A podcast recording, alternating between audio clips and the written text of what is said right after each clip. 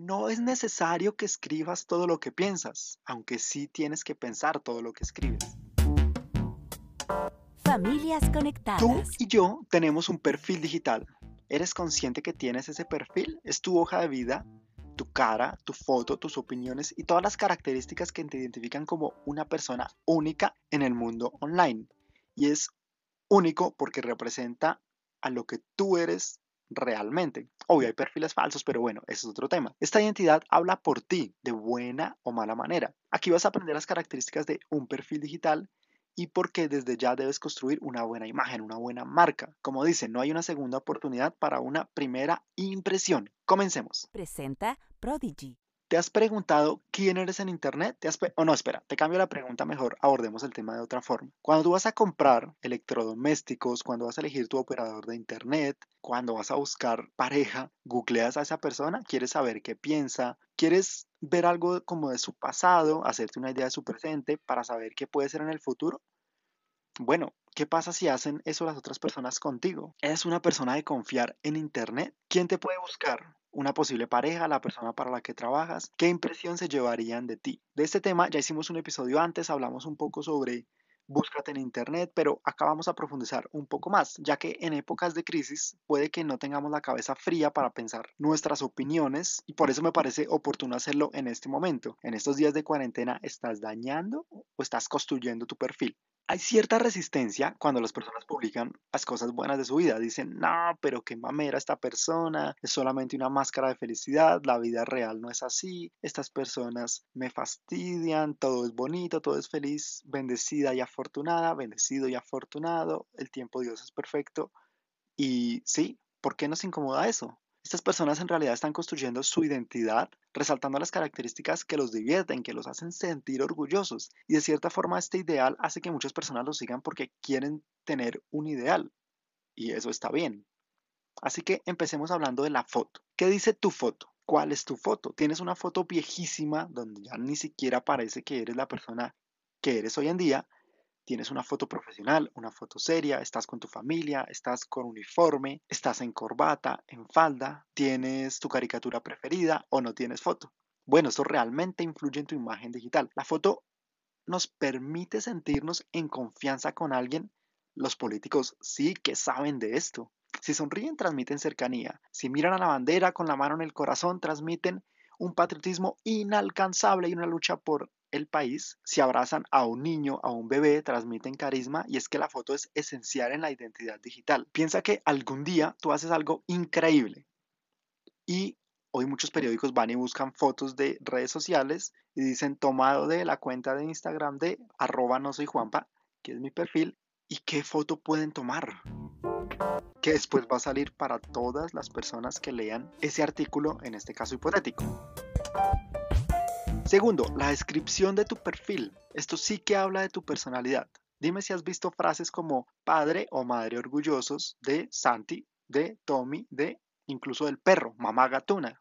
Vicepresidente de Company Corp Delaware Corporation Inc. Espero que esta empresa no exista. Me la acabo de inventar para exagerar esos cargos rimbombantes y poderosos que la persona quiere transmitir. Yo estoy acá, soy poderoso y trabajo en una compañía orgullosamente. Otras frases como amantes de la vida, apasionados por viajar, viajeros inalcanzables, el fútbol es mi vida, etcétera. Todas estas frases te dicen mucho sobre una persona, incluso sus opiniones y sus tendencias políticas, sus gustos, sus pasatiempos. Piensa que sales a la calle con una camiseta que tiene impresa la foto de tu personaje preferido, quien sea. En la calle vas a tener detractores, vas a tener personas que coincidan contigo y tú dices, no, pues es mi camiseta, tengo mi libertad de usarla, tengo mi libertad de expresarme y no me importa. Pero trata siempre que sea coherente eso que vistes, eso que llevas impreso con lo que piensas. Si vas a entrar en una compañía que procesa carne de animal y estás publicando sobre preservación animal, sobre cuidado del medio ambiente, algo no va bien, algo va en contravía. Y esto disgusta mucho en redes sociales porque uno dice, hey, pero esta persona en la vida real es así y en internet es de otra forma. Su digital, su imagen digital no está en concordancia y eso es muy castigable. No por lo que opines, sino por la diferencia entre lo que dices y haces en Internet y en la vida real. Tu identidad digital es como una velera y tú castigas eso de las personas públicas. Claro, esta persona ayer dijo que el metro elevado era mejor. No, hoy dijo que el metro subterráneo era mejor. Este presidente dijo en campaña y hoy está diciendo eso es realmente malo para la imagen digital. Ahora, como dice mi abue, el que está entre la miel, algo se le pega. Y esto lo digo por el tercer punto.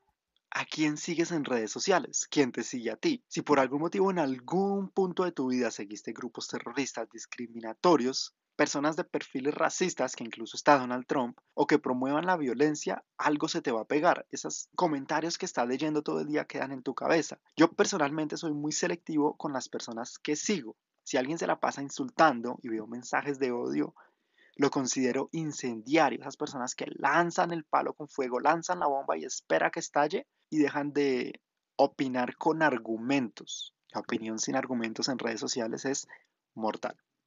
Así que yo a veces prefiero dejar de seguir esos perfiles o incluso silenciarlos. Silenciarlos te da la opción que tú no vas a leer nada de esa persona, pero esa persona no se entera que tú no lo estás viendo. Cree que por lo menos siguen estando en contacto en redes sociales. Y es bueno, esas personas o esos perfiles puede que detrás tengan a alguien que te pueda aportar, solo que en Internet es algo violento e incendiario. Cuarto punto, tus opiniones. Va relacionado al anterior. Ya hablamos que hay libertad de pensamiento, libertad de expresión, pero no es necesario que escribas todo lo que piensas, aunque sí tienes que pensar todo lo que escribes.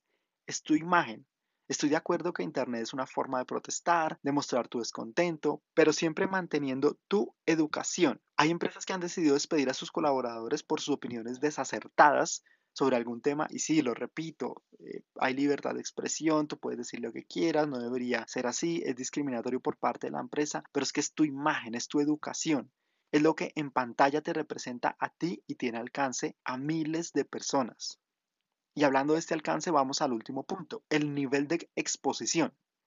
Para mí es lo más importante de todos y lo dejé a lo último porque si aprovechas esta información, me estás escuchando ahora. Esperaste todos los minutos para ver qué concluíamos y eso es lo mejor. El nivel de exposición es comprender que lo que hacemos en Internet no pasa solo en nuestro celular, no se queda en nuestro computador, no está en ese espacio llamado nube que es intangible, donde no se puede tocar, porque en ese espacio todo se ve, todo se sabe. Entre el teclado e Internet nada está oculto. Es importante que antes de darle enviar, nosotros cuando reestructuramos Prodigy y familias conectadas teníamos un mensaje que era cuida tu clic. Y es que ese clic, ese segundo donde tú ahorita le das pausa o le das play, hace que todo cambie. Antes de enviar esa foto, ese texto, ese meme, sé consciente que todo el mundo te está observando. Por fortuna tenemos funcionalidades útiles para cambiar los perfiles de públicos a privados y aunque nuestras publicaciones sean vistas solo por familiares, por personas cercanas y podamos tener esa granularidad de seleccionar quién queremos que nos lea y reduce el nivel de exposición, protege tu privacidad, cuida de ti, cuida de las personas que salen en tus publicaciones.